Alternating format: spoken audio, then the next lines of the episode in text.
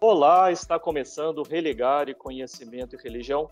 Como pensar o capitalismo como religião? Esse é o tema do programa de hoje. Eu recebo Alain da Silva Coelho. Ele é doutor em Ciências da Religião pela Universidade Metodista de São Paulo e acaba de lançar um livro com essa temática. Alain, seja bem-vindo ao nosso programa.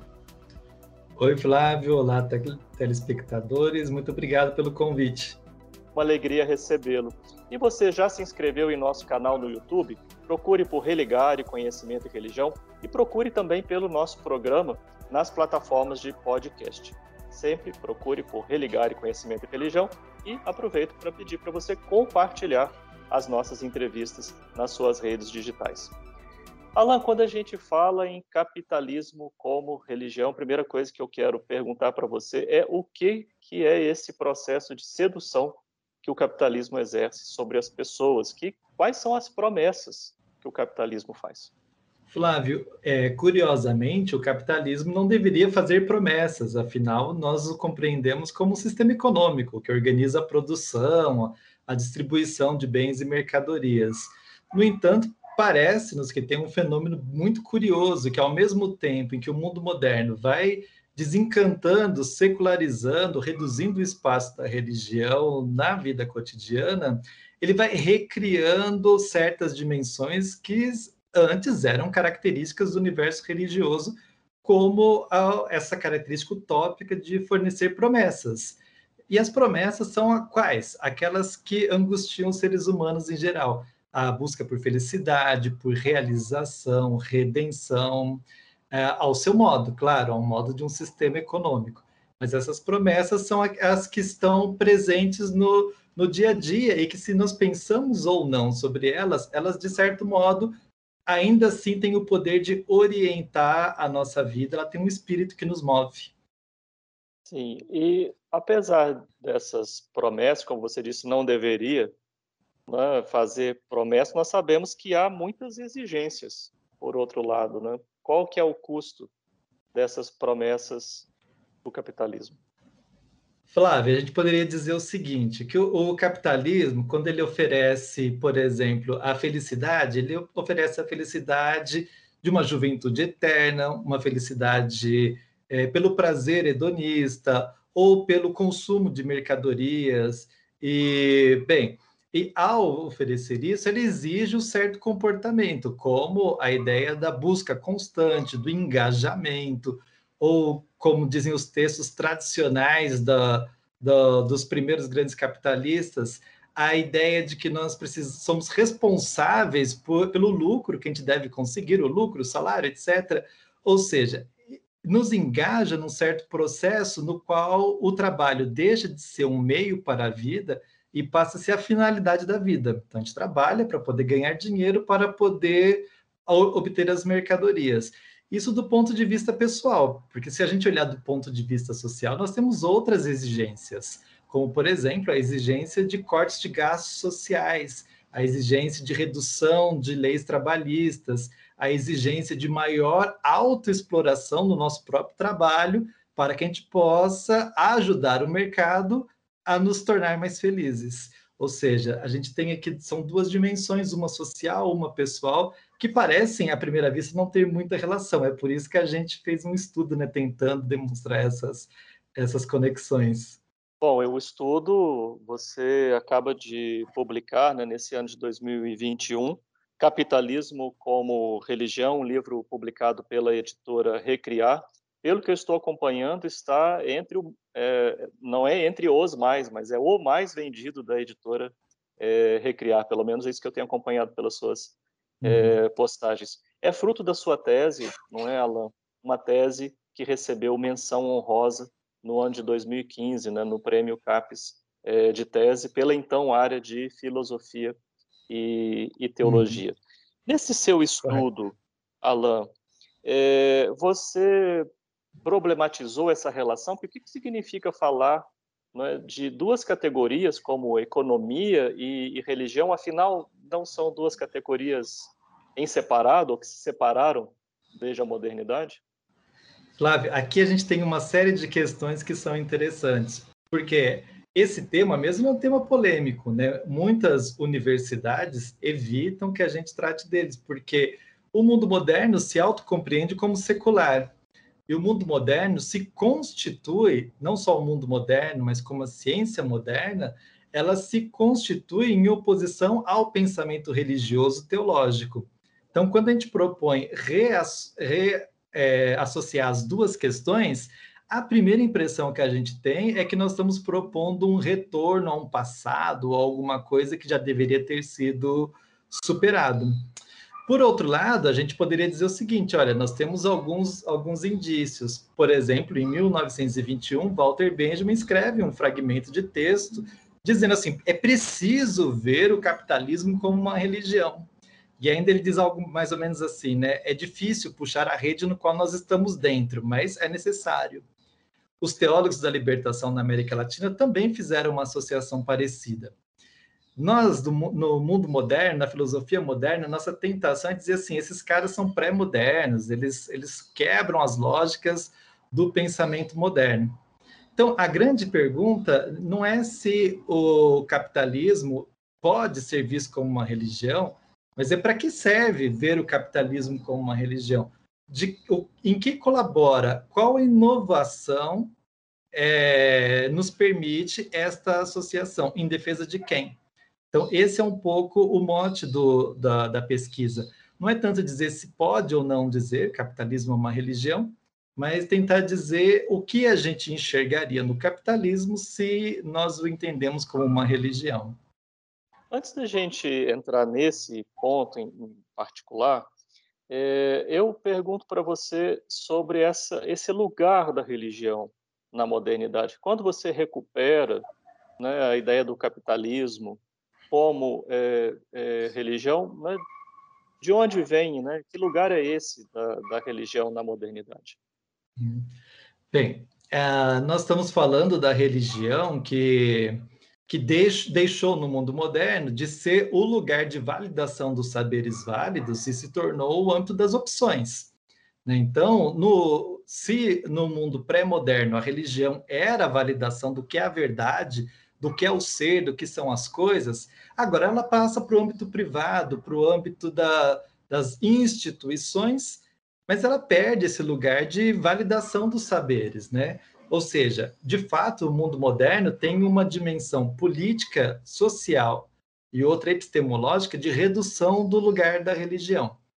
Mas, ao mesmo tempo, essas religiões elas permanecem, o que nos leva muitas vezes a, a notar algumas contradições nas teorias da secularização, como a gente começa a falar da ideia da revanche do sagrado, a volta de Deus, ou se nós temos algum processo de atraso no, na secularização e no desencantamento. Toda, todo esse contexto é, ele tem muitos estudos qualificados sobre isso, né? mas no caso do, do estudo que eu apresento, Flávio, a religião aqui nós estamos falando da religião judaica cristã. Nós estamos falando da experiência de um Deus que é pessoal, que se interessa pela história e que julga a história no final. Por que eu digo isso? porque nós estamos olhando o capitalismo como religião a partir dos olhos do Walter Benjamin e dos teólogos da libertação. Então, o, apesar a gente tem uma, uma construção crítica do que seria a religião, mas aqui nós estamos partindo como ponto de ponto de início aquilo que o Benjamin e os teólogos consideram como religião propriamente dita. Quando você fala também em modernidade, nós poderíamos falar de alguma relação entre o mito da modernidade e o capitalismo como religião? Bem, a, a palavra mito ela vai aparecer com muita frequência no, no meu estudo. E, é, bem, ela é polissêmica, né? Muita gente usa mito de várias maneiras. É, acho que ela aparece nas críticas do capitalismo como religião de duas maneiras. Uma delas é próximo daquilo que o iluminismo trata, o mito como uma coisa falsa, que não é. E por vezes vai aparecer o capitalismo como um tipo de mito, uma religião falsa, né? uma concepção transcendental que não é verdadeira. Ou então o mito como uma, uma maneira de pensar, de uma narrativa simbólica com racionalidade. As duas maneiras elas aparecem O Walter Benjamin, em especial, ele vai dizer o seguinte: olha, o capitalismo ele pretendia acabar com os mitos, mas ele mergulha a humanidade num novo sonho mítico, né? Então, dentro dessa ideia de, de uma concepção falsa ser superada. Os teólogos da libertação, como Hugo Asman, Francis Lambert, vão falar do mito do capitalismo como uma perversão dos mitos do cristianismo. E aqui a palavra é perversão mesmo, no sentido assim de inverter o sentido para um outro sentido, né? O sentido inverso daquilo que seriam os mitos cristãos. Aí, nesse sentido, o mito não é uma conotação negativa, mas ela pode ser negativa ou positiva de acordo com o uso. Aí, nesse caso, mito do capitalismo, sim. Alan, nós estamos falando o tempo todo de religião para lá, religião para cá. Afinal, o que é que você né, chama de religião? Flávio, essa é uma boa pergunta, claro, né? A pergunta que move boa parte dos nossos estudos sobre religião. É, curiosamente, quando eu falo capitalismo como religião, nós não estamos fazendo um elogio, né? Nós estamos fazendo uma crítica. Ou seja, de certo modo, é incorporada a ideia moderna de que religião é algo a ser superado, que não é bom, etc., que cuida das dimensões daquilo que não existe. É, então, por isso é uma crítica. Nos teólogos da libertação, vai aparecer sempre capitalismo como religião idolátrica, porque eles vão querer distinguir a verdadeira religião da religião idolátrica, né? E, bem, muita gente dos, do âmbito dos estudos da religião não gosta dessa associação por pensar que nós estamos associando algo bom à religião, ou seja, aqui é o caminho contrário, né? Associar algo bom, que é a religião, a algo que é menos qualificado, um sistema econômico, capitalismo, dinheiro, mercadoria, que são coisas que seriam um valor material, imanente, sem nenhum significado transcendental. Essa pergunta que você me faz é a pergunta que muita gente me fez e me levou a fazer parte da pesquisa, que é o capítulo 3, 4, né? Programa assim, bem, o, o que é que a gente, o que é que caracteriza uma religião? Nesse sentido, eu procurei mapeando, seguindo os estudos da Danielle Vieleger, mapear dois tipos de concepção de religião, uma que normalmente vê a função, ou seja, a religião é aquilo que exerce certas funções de significação da vida, ou olhando a religião a partir de um certo, uma certa característica da sua essência. Ou seja, a religião é aquilo que fala sobre o sagrado, sobre Deus, que tem ritos, etc. E esses são os elementos que constituem a religião. De certo modo, a Danielle Levy-Leger ela vai chegar a uma conclusão dizendo que as duas maneiras de ver religião explica de fato parte da religião, não explica a religião como um todo e que o fato da gente tratar da religião como algo especial, algo que dá sentido à vida das pessoas, né? Algo das opções profundas de cada um ou de cada uma, é, atrapalha a gente a poder afirmar, por exemplo, que o capitalismo é religião.